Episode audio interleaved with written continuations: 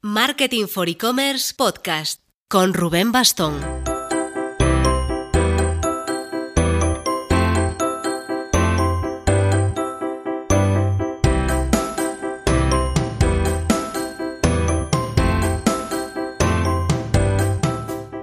Hola marketers, episodio número 6 del podcast de Marketing for E-Commerce y hoy vamos a entrevistar nada más y nada menos que a Mar Alarcón, la fundadora y CEO de Social Car.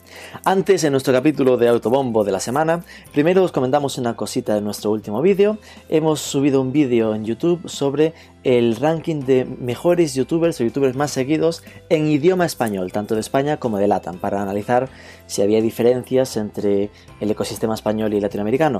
Y de hecho las hay. Gana México, que tiene tres representantes, España con dos, eh, y hay un ecosistema como más diverso. Si en España estaba al final todo centrado en, en gamers, en humor y en infancia, en, el ecosistema LATAM aparece también viajes, aparece también eh, lifestyle, por ejemplo. Y además se nota que está un poco más avanzado, gusto o no guste, pues hay en el top 10 ya dos empresas, Badaboom y Enchufe TV. Además, el otro apartado, cuenta atrás en el evento Next Payments Madrid, el 9 de mayo, en la Google for Startup Campus de Madrid. Os dejamos, como la semana pasada, el enlace a las entradas y os recuerdo que tenemos, especialmente para los oyentes del podcast, un descuento del 50% con el código podcast, así simplemente. Eh, eso, para que os hagáis una idea, vamos a tener una mesa redonda de Challenger Banks en la que estarán los máximos representantes de N26, de Bnext y de Revolut y otra mesa redonda en la que estará eh, gente de Adyen, de Ingenico Payments, de Google Pay y de Amazon Pay.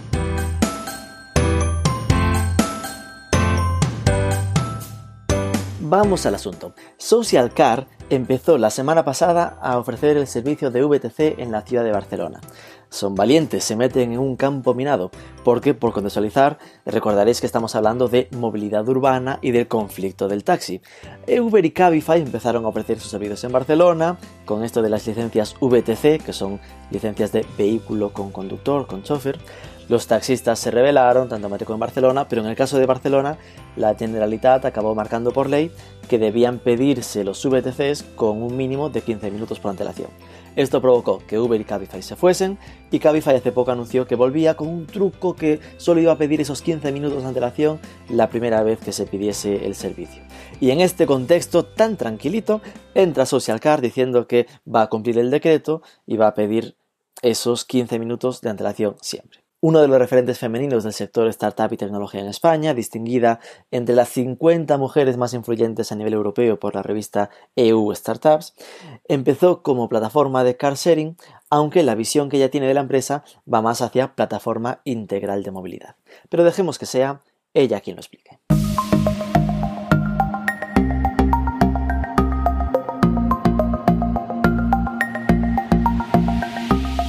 Hola Mal Alarcón, muchas gracias por enfrentarte al reto de la entrevista de Marketing for E-Commerce. ¿Qué tal? ¿Cómo estás? Empecemos poniendo un poco de contexto. Eh, cuéntanos quién eres, de dónde eres, qué estudiaste. bueno, yo soy Mar Alarcón, soy de Barcelona, aunque he dado unas cuantas vueltas. Eh, estudié Derecho eh, me gustaba mucho, tenía como un sentimiento así de muy de justicia, ¿no? Y porque no tengo ningún, ningún jurista en la familia, así que no me viene de, familia ni nada. Pero, pero bueno, es una carrera que me atraía y empecé a estudiar Derecho, luego pues empecé a trabajar en un despacho y la verdad es que después de cinco años mm, tenía ganas de un cambio, ¿no? Pensaba que no toda mi vida me, no me apetecía estar toda la vida en, en un despacho sino que quería cambios. Entonces me fui a estudiar a Londres, me fui a hacer un máster en leyes, ¿no? Es lo que era normal, ¿no? Si yo era abogado no me iba a hacer un máster en ingeniería química. Así que me fui a Londres y, allí pues eh, empecé a estudiar un, máster en leyes especializado en inversiones extranjeras en China. Eh, no me preguntes por qué China, ni idea. Fue un poco... De voy a Londres a un máster de inversiones extranjeras en China. Ok, sí, ok. Sí, lo de China me vino así un poco, un poco mágico. Viste la luz, dijiste, esto es el futuro. sí, porque era el 2003, o sea que 2003 ah. sí, 2003 es cuando me fui, me fui a Londres y, y, empecé.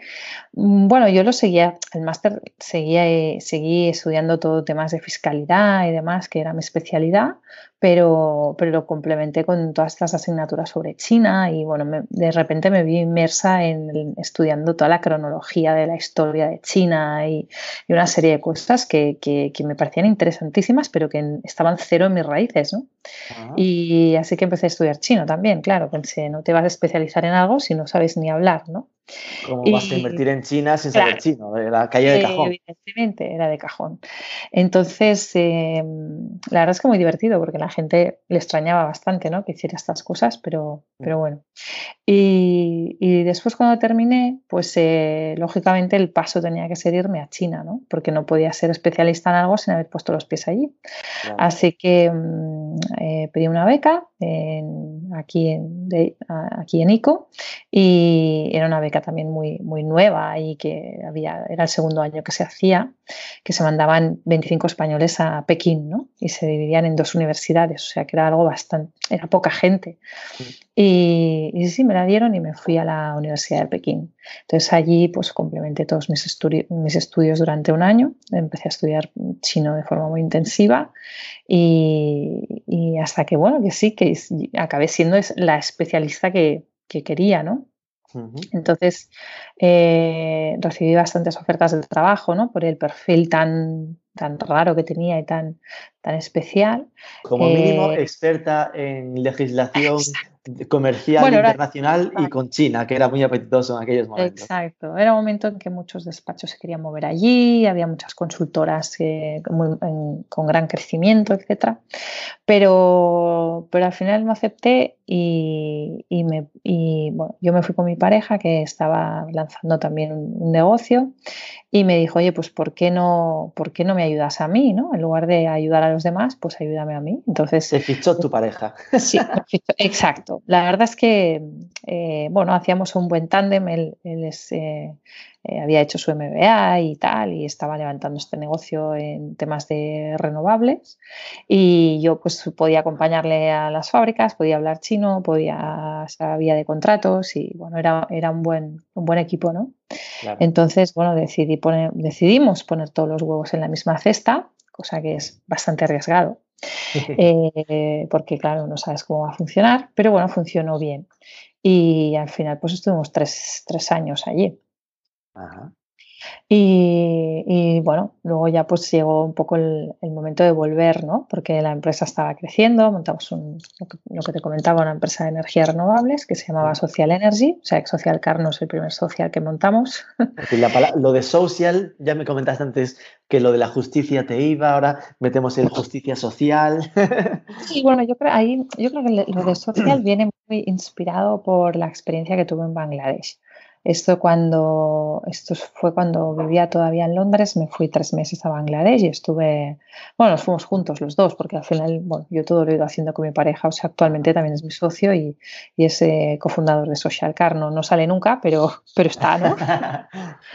Pero, y entonces ah, yo creo que esta parte más social la, nos impactó mucho nuestra experiencia en Bangladesh, en Dhaka, trabajando en el Grameen Bank, ¿no? en el banco del profesor Muhammad Yunus, el banco de los microcréditos. Estamos hablando de ese mm, proyecto del señor que ganó el premio Nobel de la Paz, que daba microcréditos sobre, sobre todo a mujeres para que, para que hagan cosas a mujeres en un país musulmán donde las mujeres tienen prohibido tocar el dinero. O sea que eh, era, es muy impactante, ¿no? Y ver, y estuvimos con él siguiéndole a distintos, eh, distintas zonas del país. Eh, trabajamos con el codo codo y, realmente el impacto que tenían las acciones que hacía, pues eh, bueno, a nosotros nos, nos, inspiraron mucho, ¿no? Porque Grameen no es solo un banco, sino que tiene una empresa, tiene una, una empresa de telecomunicaciones, tiene una empresa textil, tiene una empresa de, de renovables,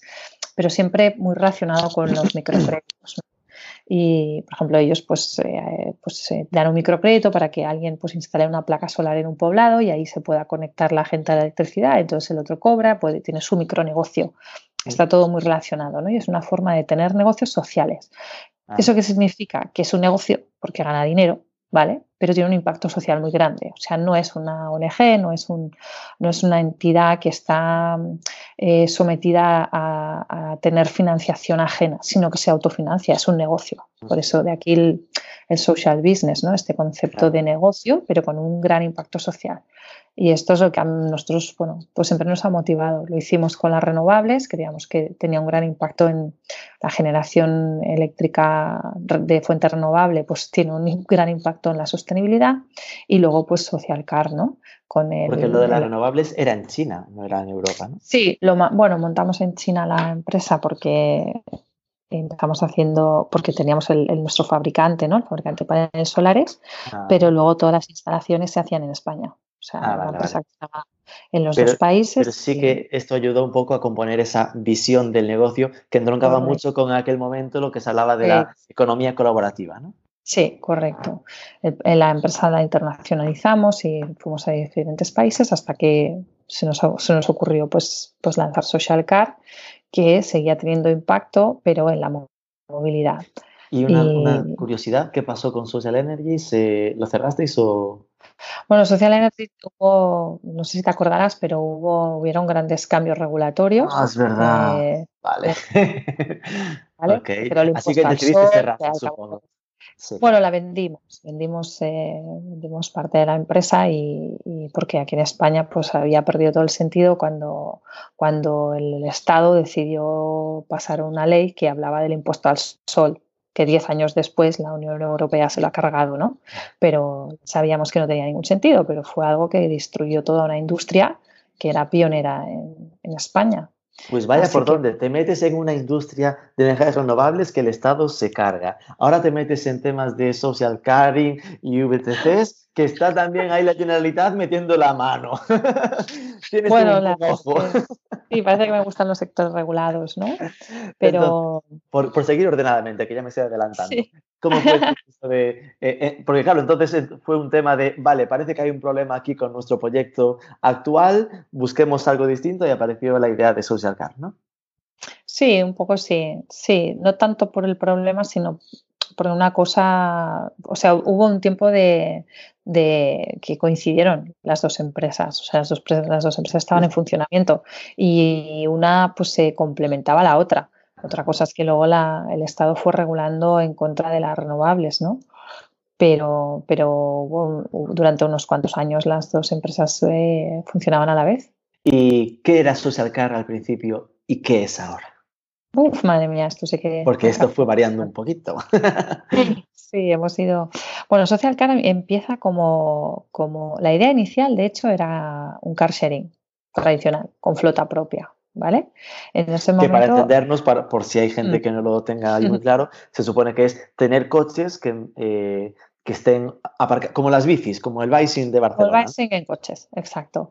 En lugar de bicicletas, pues tienes coches aparcados por distintos puntos de la ciudad y tú los puedes alquilar por horas, días o semanas. Bueno, normalmente el car sharing es por horas. Entonces, esta era la idea inicial. Pero analizando un poco el modelo de negocio, bueno, estaba bien, ¿no? Pero nos pareció muchísimo más mm, divertido ¿no? y más impactante eh, el que fuera la gente que alquilaba sus coches y no nosotros comprando una flota. ¿Por qué? Porque el coche lo usamos un 5% del tiempo. Entonces, ¿qué sentido tenía comprar más coches, poner e introducirlos en la ciudad cuando ya la ciudad estaba llena de coches que encima no se usaban? Entonces era para nosotros, era como cerrar el círculo, ¿no? Había un impacto en cuanto a, al, al, comportamiento de compartir, ¿no? O sea, haces que la gente comparta coche y no hayan tantos coches, pero por otro lado estabas haciendo que las familias ganaran dinero con, el segundo activo más importante, que es el vehículo, ¿no? Que sería siguiendo el hilo de lo que hacía un poco Airbnb con esa habitación que tienes con trastos, tira los trastos y tira la habitación, ¿no? Pues lo mismo, pero con el coche. Airbnb existía y nosotros nos pareció pues una idea fantástica el que, porque no lo hacía nadie aquí, o sea, hacer lo mismo pero en lugar de casas con coches. Y entonces lanzamos el, el concepto de alquila tu coche, ¿no? Y bueno, y la verdad es que mm, yo creo que hemos conseguido muchísimo porque hoy ya el compartir ¿no? es uno de los pilares de la movilidad. Está muy claro que la movilidad del futuro será compartida. O sea, después de nosotros ah, fueron llegando otras iniciativas eh, similares e incluso con otros eh, activos, otros vehículos, ¿no? Mm, eh, o sea, realmente nos sentimos satisfechos, pero nuestra visión es la de ser una plataforma integral de movilidad, o sea, un lugar donde tú puedes encontrar diferentes soluciones de movilidad, no solo el rentacar que eh, entre particulares, que, es para un alquiler interurbano de dos, tres, cinco días, ¿vale? Para tus fines de semana o tus vacaciones, sino que allí, pues en, en Social Car mismo, puedas tener otras soluciones, ¿no?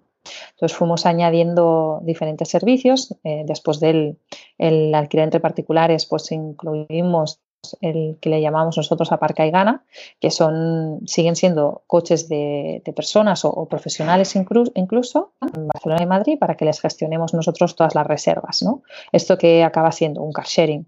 Eh, tenemos coches en, tanto en Barcelona y Madrid en distintos sitios que están disponibles para alquilar por horas, días o semanas. Ya no tienes ya no tienes que pedírselo a nadie, ya, ya sabes que están disponibles, ¿no? Si, lo, si así lo indica la página. Eh, son, son alquileres pues, más, más cortos para distancias más cortas. Eh, luego, después de esto, ¿qué pasó? Que la gente se acercaba a nosotros y nos decía, oye, yo quiero poner coches en, en el Aparca y Gana, ¿no? En, en Madrid, ponte por el caso, o en Barcelona. Entonces, bueno, ¿qué hicimos? Pues eh, nosotros ahora ofrecemos em, a particulares coches en renting, que sabemos que son unos son modelos que ofrecen una rentabilidad si los alquilas. Entonces, ¿qué está pasando? Que tú pues, puedes estar pagando, yo qué sé, 200 euros por un coche al mes y este coche se está alquilando y te está ofreciendo pues 300 o 400, ¿no? O sea, que te estás pagando el coche y encima ganas dinero. Hasta que llegó el momento de las VTCs. Dijimos, pues ahora ha surgido la, oportunidad en Barcelona de que hay una demanda creada y bueno, los operadores que estaban pues tomaron la decisión de irse, eh, así que decidimos pues probar, probar eh, suerte, ¿no? Eh, y, cubrir este espacio de movilidad urbana. Y esto es lo que hemos hecho desde hace una semana. Por, eh, consolidar un poco lo que me estabas comentando, ¿no? que eh, esa visión ha ido creciendo hacia plataforma integral de movilidad, con lo cual ahí no habría que descartar que salga un social car de mm, monopatines, por ejemplo, de patinetes eléctricos. Bueno, la verdad es que em, siempre nos han preguntado esto, nos habían mm, preguntado de todo, ¿eh? bicis, barcos, yo qué sé, de todo. O sea, más que diferentes activos, nos centramos en diferentes servicios siempre con el coche. Eso no quita que si en un momento nosotros consideramos que el patinete es complementario a tu viaje que estás haciendo en la ciudad con un VTC, pudiéramos planteárnoslo. ¿vale? O sea, al final el tema es que, que tenga una lógica en, la, en los servicios de movilidad que una persona necesita al día. Que si son patinetes, pues bueno, podría ser. En todo caso, lo que sí ha pasado es que la realidad dijo, de repente Uber y Cabify mm, se van, así que queda un huecazo ahí grande que Social Car dice, pues vamos a probar. Bueno, sí, a ver, no, no tampoco es aquello de decir, venga, aprovechamos y porque se fueron a hacer relativamente poco, así que tampoco da tanto tiempo. ¿no? Pero, pero bueno, es un servicio como el compartir vehículos, son servicios que evidentemente tenemos en el radar. Y bueno, se ha dado la, ha dado la, ha dado la casualidad ¿no? que, que, que, bueno, que ha quedado una demanda insatisfecha y que, que esto pues, nos favorece.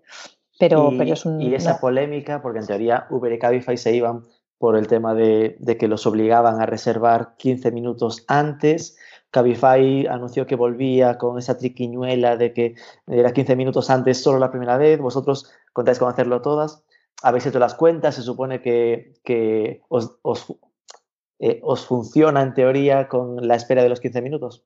La verdad es que llevamos una semana y está funcionando perfectamente. Nuestro sistema, ¿cómo funciona? Nosotros hemos puesto la precontratación con 15 minutos de antelación, que es lo que pide el decreto. Eh, a partir de allí, pues tú puedes planificarte tus viajes. Nosotros no, no, no hay ningún sobrecargo por, por, por, reservar con antelación. ¿Vale? Esto antes sí pasaba. Con Social Carno, tú puedes pedir con 15 minutos de antelación, con media hora, con un día, con dos días, que tú haces tu reserva y y ya está, no, no tienes que pagar ningún sobrecoste. Leía también alguna, alguna de las notas que se ha hecho sobre el proyecto que tenías una app en la que también se podía incorporar los taxistas. ¿Cómo, cómo funciona esto? Bueno, nosotros en la, en la misma aplicación, si, si, me viene una flota de taxis y quiere ofrecer el taxi a través de la, la, aplicación, pues como te digo, ¿no? Al final somos un integrador de servicios de movilidad, se puede hacer. Otra cosa es que quieran, pero vale. nosotros... ese es el punto de vista. Si y queréis, y, hay si quieren My Taxi ponerse dentro de Social Car, que podría, pero mm, digamos que no estáis en conversaciones por ahora. Hay colectivos, bueno, tenemos, evidentemente tenemos colectivos identificados que sabemos que lo, que lo, lo quieren hacer, o sea, sin problema. O sea, no todos los taxis son conflictivos, ¿eh? Hay que tener, al final es un, hay que decir que es un, es un colectivo bastante reducido, ¿eh? El que el que hace más ruido, o sea, hay, colectivos que están encantados. Al final es más demanda, que tú les estás, tú estás, yo soy una plataforma, estoy en medio, yo les paso, me ofrecen, me dan la oferta y yo les paso demanda y ya está. Entonces, mm, tenemos que tender a hacer las cosas un poco más, si no, siempre a la gente le gusta la sangre, ¿sabes? Ya. Y por dimensionar un poco, ahora mismo en Social Car eh, cuánta gente lo usa, es decir, eh, qué datos globales tenéis a nivel de proyecto, en qué ciudades estáis. Nosotros en, el Rentacar estamos en toda España. Estamos en más de 600 poblaciones y tenemos una comunidad de unas 250.000 personas con aproximadamente unos 20.000 vehículos. ¿Vale? Que es cierto que pues, la actividad se concentra más en Barcelona, Madrid, Valencia, ciudades demográficamente más densas y con, con buenas redes de transporte público. Pero bueno, durante vacaciones, Baleares y sitios de estos son, son sitios muy, bueno, donde realmente hay muchísima demanda de alquiler de coche. Este es, la, es el volumen que tenemos hasta hoy. ¿Y cómo lo gestionasteis eh, a nivel histórico, a nivel marketing, ¿no? En plan, ¿cómo os habéis ido dando a conocer? ¿Qué tipo de acciones son las predominantes?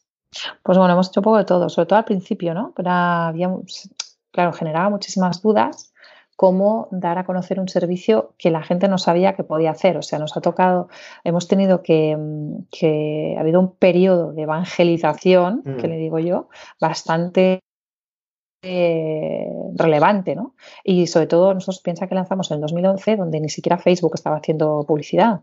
Habían los Easy Promos y cosas de estas, pero, pero no, no, había, no había publicidad de pago todavía eh, en España. ¿Vale? Entonces, em, pues al principio tuvimos que ser muy creativos, ¿no? Y sobre todo ir probando cosas, porque es lo que te digo, tenías que explicar algo que nadie sabía que se podía hacer. O sea, es muy distinto cuando uno lanza una plataforma o un e-commerce de algo que se ha hecho toda la vida, ¿no? Vender eh, pues, billetes de, lo que sea, ¿no? El ticketing, o todo el mundo sabe que tú vas, compras un ticket para un espectáculo y te, y, te, lo llevas a tu casa y el día del espectáculo vas, ¿no? Y entonces, mm, claro, hubo un periodo de evangelización eh, pues, pues, pues bastante, bastante creativo, ¿no? Y, hicimos un poco de todo, pero bueno, luego ya te centras mucho en, marketing online, en, hacer mucho SEM, SEO, redes sociales, eh, retargeting, bueno, un poco las, los clásicos, o sea, esto lo sabéis vosotros mejor que yo, ¿no? Pero bueno, todas estas estrategias, pero muy centrado en el online, ¿eh? No, no, no nos gusta salirnos de, del offline, hay al offline. Y, con, el, con el, este nuevo proyecto de VTC, ¿cuál es vuestro reto? Es decir, eh, acabáis de lanzarlo hace una semana, me comentabas. Vuestra mm. visión es que en seis meses ah, estéis en qué datos. pues bueno, la verdad es que poco puedo compartir, ¿eh? pero oh. primero hacerlo bien. Ya, es que claro, hace una semana. Eh, No, primero hacerlo bien, o sea, hacerlo bien y, seguir generando la confianza que, hemos generado siempre, ¿no? Eh, hacerlo bien, demostrar que, pues que se puede ofrecer este servicio, que se puede convivir con, el taxi y, cubrir bien la ciudad de Barcelona, que es donde estamos. Eh, evidentemente, yo veo que pueden, se pueden ir incorporando cosas nuevas, ¿no? Pero como, hemos dicho, pues son sectores regulados y tienes que estar muy atento a bueno, cómo, cómo va. Yo creo que hay que ir muy acompañado de, lo que está pasando, ¿no? Y estar muy atento, pues, la regulación y, cómo van evolucionando las cosas, incluso hacer palanca, ¿eh? Para que, para que la regulación esté cada vez más acorde con, con el comportamiento del usuario y la realidad digital. Y, un poco este es el, objetivo, ¿no? De ir, acompañando el cambio.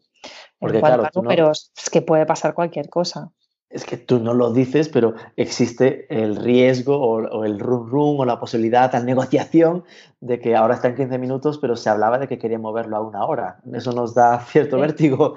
Sí, sí, pero, pero bueno, mm, si no lo hubiésemos probado tampoco, ¿sabes? Todo esto que pierdes. Eh, sí, hay, hay un reglamento de la AMB que prevé una hora, eh, está en alegaciones y bueno, mm, ya veremos. O sea, yo no tengo la bola de cristal, pero está claro que hay unos eh, procesos en los que hay una participación ciudadana y en que, es lo que te digo, que, que se tiene que acompañar a la regulación, al sentido común, ¿no? Y a las nuevas tendencias y comportamientos digitales. Entonces, por nuestra parte, como operador, pues ahí estaremos. Por lo que comentabas, que los taxistas a priori no habéis tenido ningún problema con, con no, el colectivo, ¿no? No, como sabes, los coches van rotulados eh, nuestros coches llevan el logo de Social Car en las puertas y, la verdad es que nos miran mucho, ¿no? O sea, miran a los conductores, eh, así con un poco cara de, esto que es y tal. Bueno, en Twitter nos hacen muchas preguntas y...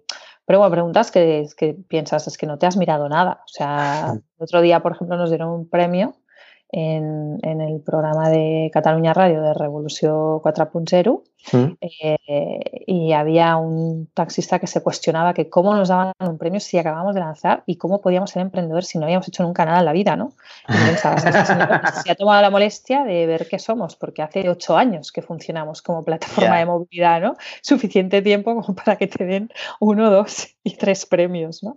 Entonces, eh, es, hay mucha desinformación. Entonces ahora, o sea, incidencias no hemos tenido ninguna. Eh, sí que está suscitando mucha curiosidad y muchas Digamos que estáis bajo la lupa. Sí, pero bueno, oye. Pero al menos por ahora, sociedad en Delaware no tenéis y cosas así. No, no, sociedad está domiciliada aquí en Barcelona y seguramente que por muchos años, ¿no? Somos de aquí y, esto pues eh, seguirá siendo, es así y es una realidad para que, para que irse. ¿Y tenéis plan de ampliarlo a, a más ciudades? ¿Esto funciona? Lo iremos viendo sobre la marcha. Sobre la marcha iremos viendo qué hacemos. Mentora consejera de A Digital, Barcelona y de Fira Barcelona, partner de la inversora Lanai Partners eh, y además todo lo de, lo de Social Car. ¿Cómo te dan las horas? Y, tengo tres hijos. Soy tres hijos, ya tengo dos y ya no vivo. Eh, que todo lo que hago tiene, está muy interrelacionado Em, moviéndome en el ecosistema de startups, pues evidentemente tienes visibilidad, muchísimos proyectos, muchos equipos, eh, emprendedores fantásticos, eh, haciendo mentorías, pues, pues conoces muchos nuevos proyectos, entonces el, hecho de, de, estar como inversora pues es algo un poco natural, ¿no? De mi, de mi entorno. Luego la, consultora que hemos lanzado de políticas públicas 19N con, mi socio em, también está pues, muy relacionado con la, con la disrupción y las plataformas digitales, que son, son nuestros clientes, y, el background que tenemos, ¿no? Y, y, mi día a día que está relacionado con esto. O sea que al final no es que haga cosas muy diversas y tenga que ir parcelando mi día en mis días ¿no? en horas diferentes, sino que al final todo el trabajo que hago está tan interrelacionado que, bueno, que, se, me, lo hace más llevadero, ¿no? Eh, así que, y al final, pues a Digital, Barcelona Tech City, eh, todas estas instituciones, pues tienen un fin común que es la digitalización y las startups, que es mi, mi mi entorno, natural, así que intento ser lo más eficiente que puedo y aunque a veces es difícil, ¿eh? la verdad.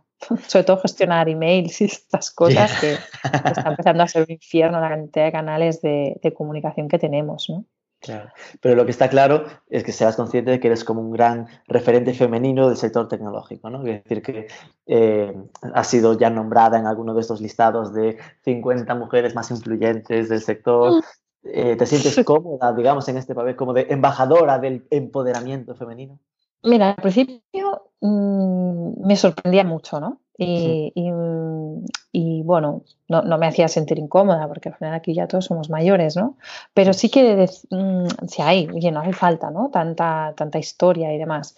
Pero llega un punto en el que sí que lo he tomado un poco como, una responsabilidad. O sea, bueno, mm. pues si la gente me quiere ver así, eh, se me reconoce este mérito, ¿no? O se me reconoce como, una figura que, puede ser un referente femenino, pues sí que he decidido mm, no esconder la cabeza debajo del ala, por decirlo de alguna manera, o, ¿sabes? Y, tomar la responsabilidad de que si, si realmente se me ve así, pues, pues tomar este rol si esto ayuda a otras, ¿vale? Si, o sea, por mí misma me, da, me importa un pepino realmente, ¿eh?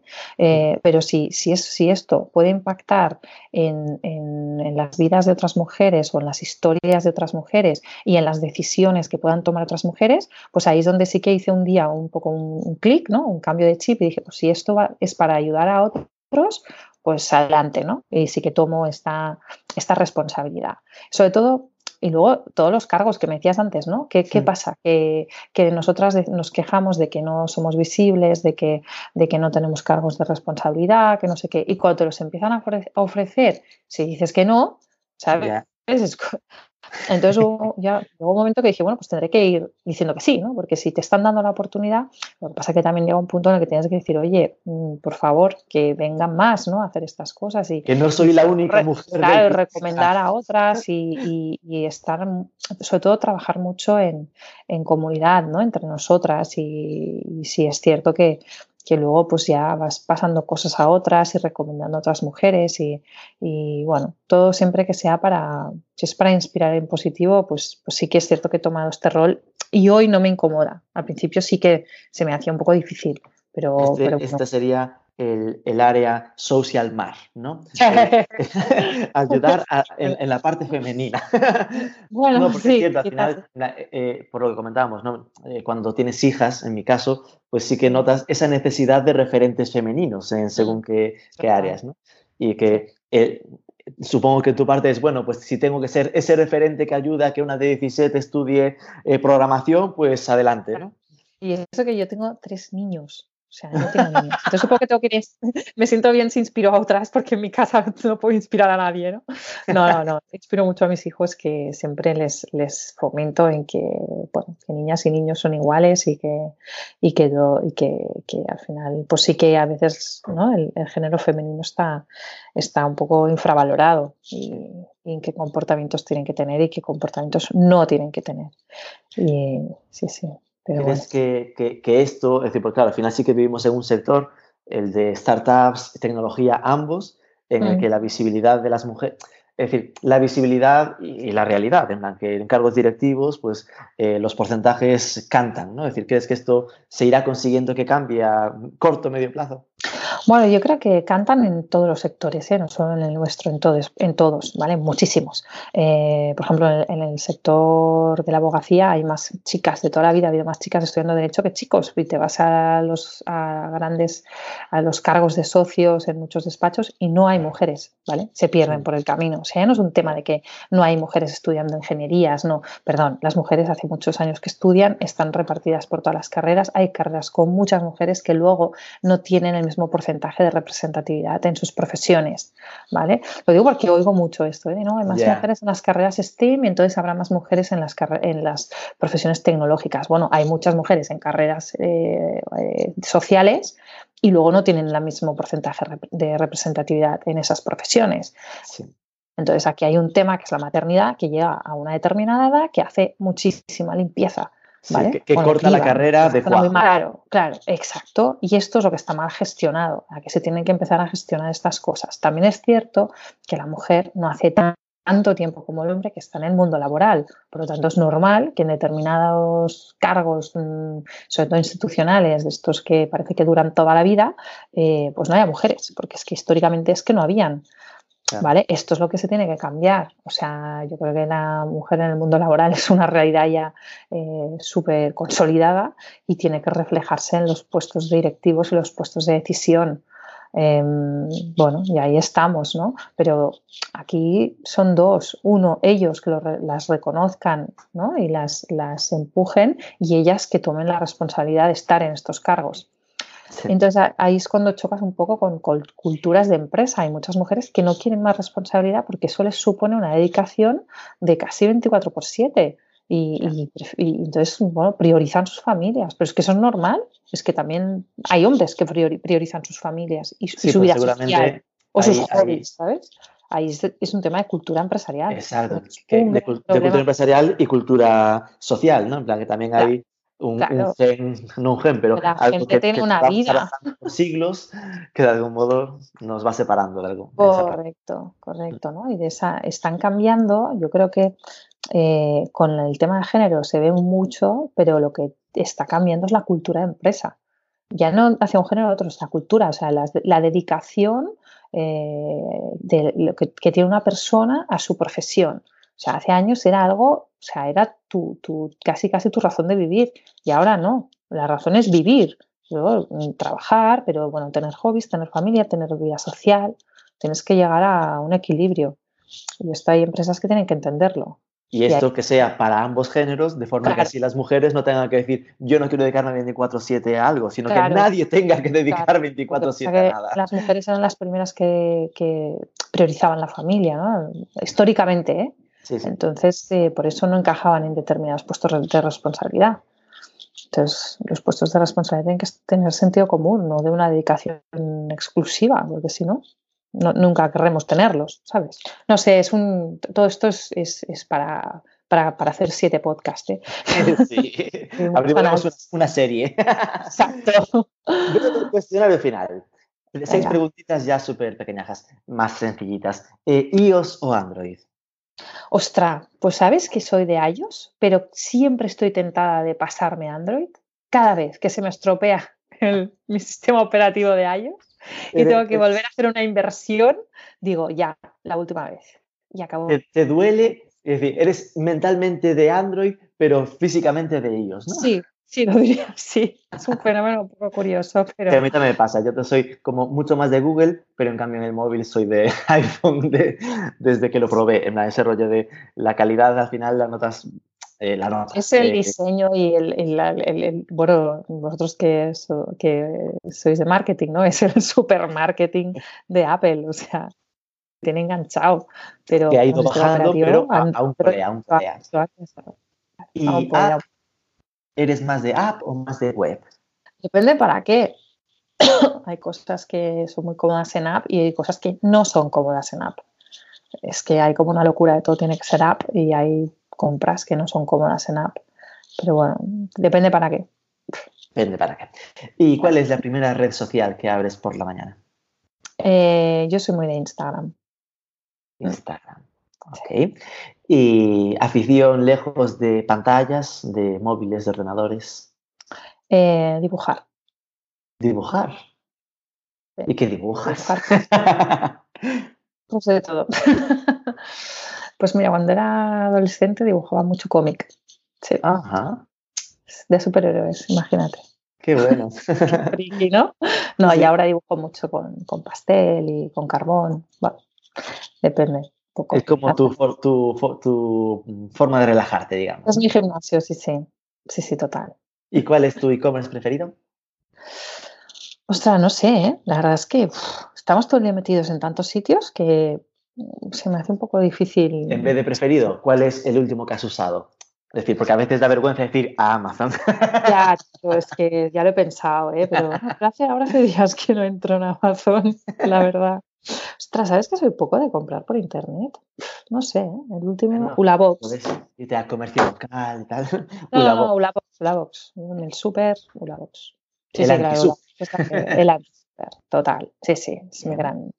sí, a lo mejor sí que es Y- cierto que es la app que más uso a la semana. Ajá. Con, con seis en casa te digo. Ya. ¿Y cuál es, bueno, si tuvieras que darnos una idea de posible entrevistada o entrevistado para el podcast, ¿a quién nos recomendarías?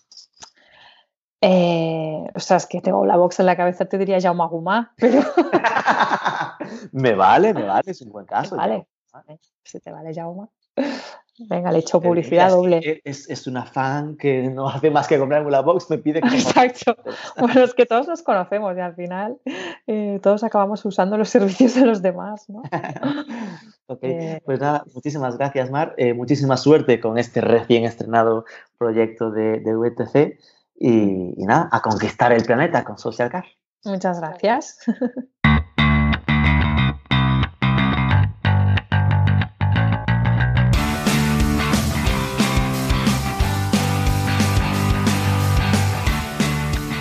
Los retos de Social Car, hacerlo bien, demostrar que se puede convivir con el taxi en Barcelona y ayudar a mejorar la movilidad en la ciudad.